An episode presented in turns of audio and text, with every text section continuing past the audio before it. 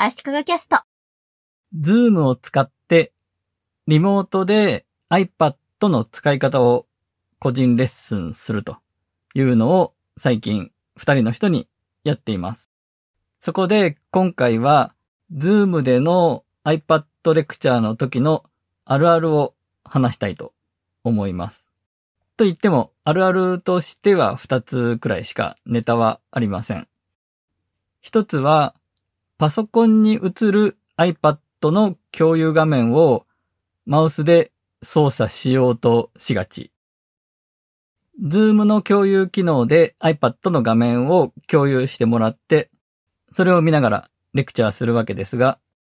共有画面に書き込みができる Zoom の機能で、私が、ここ選んでください、こことか、赤色の線で丸とかすると、相手の人がそこを選ぼうとして、あれ？とか言うと、大体の場合、マウスで操作しようとしてしまっています。iPad で操作しないといけないのに、共有されてる画面の方で操作しようとしてしまうんですね。そして、もう一個のあるあるは、笑い事ではないんですが、iPad の画面共有失敗しがち。Zoom には AirPlay という Apple の技術を使って、ケーブルで繋いだりすることなく、パソコンで起動している Zoom に iPad の画面を共有することができるんですね。ただこれがいつもうまくいってるのに、ある時突然うまくいかないとかいうケースが意外とあります。で、うまくいかない時の順を追っての対処法を話したいと思います。まず最初に確認するのは Wi-Fi、Bluetooth が両方オンになっていて Mac と iPad が同じ Wi-Fi につながってるかですね。同じ場所にいるんだから、しかも自宅なんで同じ Wi-Fi につながってるのは当たり前だろうと思うんですが、周波数帯の違いで一つの Wi-Fi ルーターから二つの Wi-Fi のつなぐところができてるケースがあるんですね。以前まさにそのパターンで実は違う Wi-Fi につながっていて、そこを変えてもらったら同じ Wi-Fi につなぐようにしたら大丈夫になったというケースがありました。で、この辺が問題なければ次にともかく再起動ですね。iPad を再起動してもらう。Mac を再起動してもらう。Mac を再起動すると、当然 Zoom も切れちゃうわけですが、